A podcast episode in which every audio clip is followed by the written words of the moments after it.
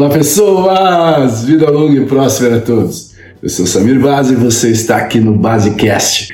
E eu quero saber se você que está assistindo esse vídeo aqui agora sabe como é importante fazer a análise financeira de uma empresa. Ou como ter dados financeiros que sejam confiáveis e como que esses dados financeiros podem auxiliar na gestão financeira da empresa.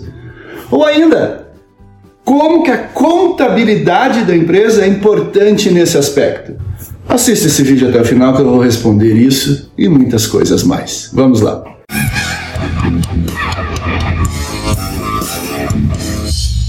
Pois então, se você respondeu não às três primeiras perguntas que eu fiz no início do vídeo, você não precisa se preocupar, tá? Porque a maior parte dos empresários do Brasil eles também não sabem responder. E muitos estudantes também não sabem responder efetivamente a essa questão. Porque não é uma prática tão corriqueira que as empresas brasileiras, principalmente as pequenas e as médias empresas, realizem uma análise financeira. Às vezes isso acontece por falta de conhecimento da existência desse processo, ou até mesmo por não saber a real importância para o processo de tomada de decisão dentro da empresa. Mas a análise financeira ela é um processo muito, para não dizer extremamente útil para que o empresário ou até mesmo para que os estudantes eh, possam entender o funcionamento da vida financeira da empresa e até tentar alavancar financeiramente a empresa, atraindo mais clientes e talvez até mesmo investidores. É, se você está interessado efetivamente nesse assunto, assista o vídeo até o final e eu quero falar com vocês sobre a importância da análise financeira na empresa e como que a contabilidade pode ajudar. Só que antes de qualquer coisa, a gente precisa entender qual é o conceito efetivo de análise financeira. Então, a análise financeira, às vezes, ela é confundida com análise econômica e nada mais é do que o estudo da capacidade de geração de lucro de uma empresa. Essa é também a maneira que tradicionalmente se utiliza para medir o desenvolvimento da empresa ao longo da sua vida. E através dela a gente encontra vários métodos que irão nos permitir avaliar a situação financeira do negócio e ainda com a expectativa de determinar o desempenho para melhor uso dos recursos no futuro. Num dos meus livros que eu escrevi, né, Elementos Estruturais do Planejamento Financeiro, lá eu, eu comento logo na introdução do livro que a análise financeira ela vai mensurar a capacidade da empresa na geração de lucro através de indicadores. Aí que está a grande importância de se analisar os indicadores que são calculados através das demonstrações contábeis. É, por que, que é importante esses indicadores? Eles vão ajudar a ver o real desempenho da empresa e, em se sabendo o real desempenho da empresa, a gente pode, utilizando algumas técnicas e ferramentas bem específicas da área de finanças, traçar um futuro né, auxiliando aí para o processo de tomada de decisão, seja de curto, médio ou até mesmo de longo prazo. O que eu consigo perceber hoje que muitas empresas elas ainda têm uma certa dificuldade de conseguir analisar os seus resultados. Essas dificuldades ou essas situações têm inúmeras causas ou razões. Alguns exemplos que me vêm agora na cabeça é, problemas internos da própria instituição, a atuação da concorrência ou qualquer outra que venha decorrente da situação econômica momentânea que a empresa está passando. E principalmente agora, nós temos muitas empresas com sérios problemas financeiros. E alguns desses, desses motivos provocam a queda de rendimento ou de geração de lucro das empresas e muitas dessas é, são causadas pela má administração ou pela falta de experiência dos gestores, mas principalmente pela falta de planejamento e descontrole do fluxo de caixa. Isso vai gerar uma falta de capital de giro, entre outros outras questões. Eu imagino que para ser um bom gestor de empresa é imprescindível que se identifique a situação financeira da empresa, porque a gente precisa entender né, como que está a autonomia financeira da empresa ao longo do seu processo decisório. E isso tem que ser feito num curto espaço de tempo. Só que, no entanto, é preciso identificar a, a real capacidade que a empresa tem para deixar suas contas em dia, né? pagar efetivamente as suas obrigações nas datas de vencimento. Isso vai impactar, claro, o resultado da empresa e talvez auxiliar na redução de alguns problemas futuros. E para isso é muito importante a utilização dos dados contábeis. Só que os dados contábeis devem ser reais, fidedignos à real situação da empresa e principalmente atualizados. Um bom contador, ele pode dar esse espaço para os gestores de empresa através de uma boa interpretação das demonstrações contábeis, não simplesmente calcular o balanço DRE e jogar na mão lá. Não, ele vai auxiliar ele vai, através de dados e informações que são fornecidos pela contabilidade, ele pode ajudar a identificar alguns eventuais problemas na gestão financeira da empresa e também vai auxiliar no processo de tomada de decisão futuro ou imediata das empresas. Então, quando você faz ou quando você decide fazer a análise financeira, é, alguns pontos positivos ou negativos devem ser levados em consideração né? Alguns métodos têm que ser colocados em prática sempre com a expectativa de crescimento da empresa. É, eu, particularmente, enquanto financista, não consigo perceber uma empresa que se gerencie sem uma boa análise financeira, sem um bom acompanhamento das finanças do dia a dia da empresa. Então, é, para isso, são necessárias a aplicação de algumas técnicas que a gente consegue aí fazer uma análise financeira de uma empresa em alguns pontos bem específicos. Primeira coisa que eu, que eu imagino é que o, o gestor financeiro da empresa ele sempre tem que estar de olho para melhorar a, as economias da empresa, os recursos que transitam no dia a dia da empresa e fazer a melhor utilização desses recursos. E muita gente pergunta o que fazer, como não fazer, tal. Eu sempre tenho na ponta do lápis ali alguns pontos bem específicos que devem ser analisados para que a empresa consiga desenvolver uma boa gestão financeira. primeiro deles, custo fixo, que também é conhecido como custo de estrutura. São aqueles que não se alteram ou não alteram o seu valor em caso de aumento ou diminuição do processo produtivo na empresa. E quando a gente vai analisar os custos fixos, é essencial que nós tenhamos em mente que eles são responsáveis pela continuidade da empresa. E o acompanhamento deles tem que ser feito de uma forma regular, ou seja, ele sempre deve ser medido, acompanhado e estudado porque aí a gente consegue já prever algumas discrepâncias que possam acontecer e talvez já de antemão tentar minimizar os seus impactos. É, alguns exemplos de custo fixo: segurança, aluguéis, equipamento, limpezas, entre outros, e a gente precisa ter esses e muitos outros em mente. Nós temos lá o custo variável também, que é aqueles que vão variar de acordo com a produção ou com o volume produzido ou com o volume de vendas num determinado período de tempo. Isso é influenciado diretamente pelo preço dos produtos.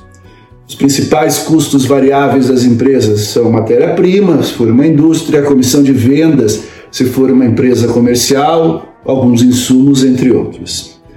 Uma outra coisa que deve se analisar muito de perto o lucro operacional da empresa, ou como determina a legislação hoje, o lucro antes de juros e imposto de renda, o LAGIR. que nada mais é do que a apuração do lucro após deduzidos todos os custos fixos, variáveis e as despesas operacionais da empresa. Um outro aspecto que tem que ser muito bem medido é o preço de venda. Essa deve ser a primeira avaliação que um gestor financeiro tem que fazer, tá? Porque o preço dos produtos ou dos serviços, eles contêm uma certa ação estratégica da empresa e pode ser um diferencial em relação à competitividade, à visão do consumidor, a, a um posicionamento frente aos concorrentes, à lucratividade em si. E isso pode fazer com que, em se diferenciando o preço no mercado, a empresa consiga vender mais ou não. Outro aspecto interessante é o faturamento, né? saber o volume das vendas, conhecer a procura pelos produtos e serviços, quanto e por quanto eles são vendidos dentro da estrutura proposta pela empresa. Analisado isso tudo, a gente pode ter uma perspectiva de crescimento, né, que equivale ao crescimento patrimonial da empresa. E a gente vai fazer isso através da análise do patrimônio líquido. Verificar lá o crescimento do volume de faturamento, do lucro da empresa, como está composta a estrutura financeira empresarial. Analisados esses pontos, a gente pode partir efetivamente para a análise dos indicadores. Tá? Os indicadores eles vão servir para que a gente possa ver como anda a saúde financeira da empresa. E através deles, a gente acaba conhecendo é, os números, a gente passa a ter alguma condição de comparação de desempenho durante um certo período de tempo, avaliar a positividade ou a negatividade das escolhas que foram feitas no passado e até mesmo mostrar alguns erros eventuais que ainda possam ser corrigidos e com isso diminuir os impactos negativos nas finanças da empresa. Então são uma enormidade de indicadores, eu quero falar rapidamente aqui sobre alguns. Um dos mais importantes são os, é o índice de rentabilidade e lucratividade que ele vai nos mostrar a relação do lucro operacional com a venda da empresa. É uma medida quantitativa, o cálculo é extremamente simples e ele vai relacionar aí as variáveis das demonstrações contábeis da empresa, principalmente balanço patrimonial. Através desse índice é possível a gente conhecer a capacidade de analisar o lucro líquido de uma empresa. Um outro indicador muito importante é o chamado índice de liquidez, que ele vai fazer a avaliação de até quanto a empresa pode assumir com as suas obrigações. É de extrema importância que a administração, principalmente a administração financeira da empresa, possa analisar esse resultado e até com perspectiva de continuidade dos negócios. As informações para o cálculo são retiradas diretamente no balanço patrimonial, ativo circulante do passivo circulante, e aí vem a importância do balanço estar atualizado constantemente com dados reais e fidedignos. O outro índice é o índice de endividamento, que ele vai avaliar lá o volume das dívidas com o capital da empresa. Então é através dele a gente consegue acompanhar o quanto das movimentações da empresa utilizam capital de terceiros ou são financiadas pela estrutura de capital próprio. Um outro índice, que daí é um prazo, é o índice de prazo médio de pagamento e o índice de prazo médio de recebimento. O de pagamento é uma métrica com base aí num número médio de dias que a empresa demora até que ela possa pagar as suas dívidas ou obrigações com fornecedores. Já o índice do prazo médio de recebimento é o número médio de dias que a empresa necessita aguardar até que ela receba o valor das suas vendas. Então, eu preciso ver se eu tenho uma discrepância muito grande entre o prazo de recebimento e o prazo de pagamento. O ideal é que uma empresa tenha um prazo de pagamento inferior ao prazo de recebimento. Ou seja, primeiro eu recebo dos meus clientes e depois eu pago os meus fornecedores. Isso vai indicar uma tendência de capital de giro positivo para a empresa. Outra questão bem importante que faz parte desse planejamento financeiro é o desenvolvimento do fluxo de caixa, que ele é o principal controle financeiro de uma empresa. Através do fluxo de caixa, a gente vai analisar e acompanhar as ações da movimentação da empresa, ou seja, relacionar todas as receitas, as entradas e diminuir todas as saídas, as despesas. Com isso, a gente passa a ter uma visão financeira um pouco mais completa da empresa. E o fluxo de caixa ele ainda vai apoiar na decisão de gerenciamento de gastos, no controle financeiro e vai ser o principal instrumento para o processo de tomada de decisão. Somente um bom analista financeiro, somente quem tem um conhecimento um pouco mais aprofundado da área de finanças ou que tenha muita experiência na área, é que vai conseguir organizar o fluxo de caixa de uma forma bem consistente, ao ponto aí de chegar a analisar o equilíbrio financeiro futuro da empresa. Então é muito importante a estruturação do fluxo de caixa. Além disso, as empresas têm que saber escolher muito bem qual é o seu regime tributário tá? para que ela alcance o sucesso. Então, se ela escolher um regime tributário errado, provavelmente ela está fadada a um prejuízo significativo no futuro. Isso porque ela vai pagar muito mais tributos, talvez de uma forma inadequada. Isso vai comprometer a saúde financeira do negócio e pode até gerar alguns problemas com a Receita Federal. Basicamente, nós temos no Brasil hoje três grandes regimes tributários que as empresas podem optar: ou Simples Nacional, ou lucro presumido, ou o lucro real. Aí os empresários vão precisar do auxílio do contador, que tem muito mais experiência para isso, e vai auxiliar na melhor opção para o negócio através de, uma simples, de um simples planejamento tributário. E ainda a gente tem outros métodos de análise através dos demonstrativos, balanço patrimonial e demonstração de resultado do exercício, que vai ajudar a compor a situação fiscal, tributária da empresa, para a gente poder fazer algumas análises, alguns estudos da real situação é, de tributação correta para a empresa. E por fim, tá, geralmente a gente não dá muita importância aos dados da empresa. Muitas vezes, talvez por falta de tempo ou até mesmo por um descuido seja do gestor financeiro ou dos próprios gestores da empresa. Porém, eu quero alertar que a utilização de dados confiáveis da interpretação das demonstrações contábeis é de suma importância para o sucesso de uma empresa.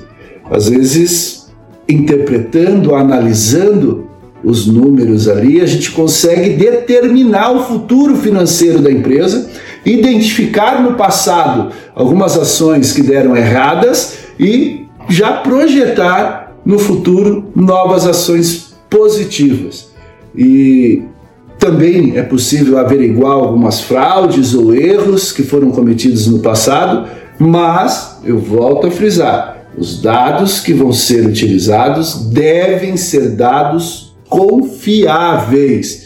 Eu não posso me fiar é, dentro de uma perspectiva de dados não tão sólidos assim. E isso era o que eu tinha para falar para vocês hoje. É uma rápida percepção da importância da análise financeira para as empresas. Se você chegou até aqui, meu muito obrigado. Se você já é inscrito no canal, aproveita, curta o vídeo. Se você gostou mesmo, compartilhe o vídeo, deixe os seus comentários aí embaixo, coloque lá nos teus vários grupos. E se você não é inscrito no canal ainda, se inscreva, acione o sininho para receber as notificações, que com o tempo eu começo a desenvolver mais material aqui para vocês. Então é isso, pessoas. Eu acho que a gente se vê na próxima. Até mais. Tchau, tchau.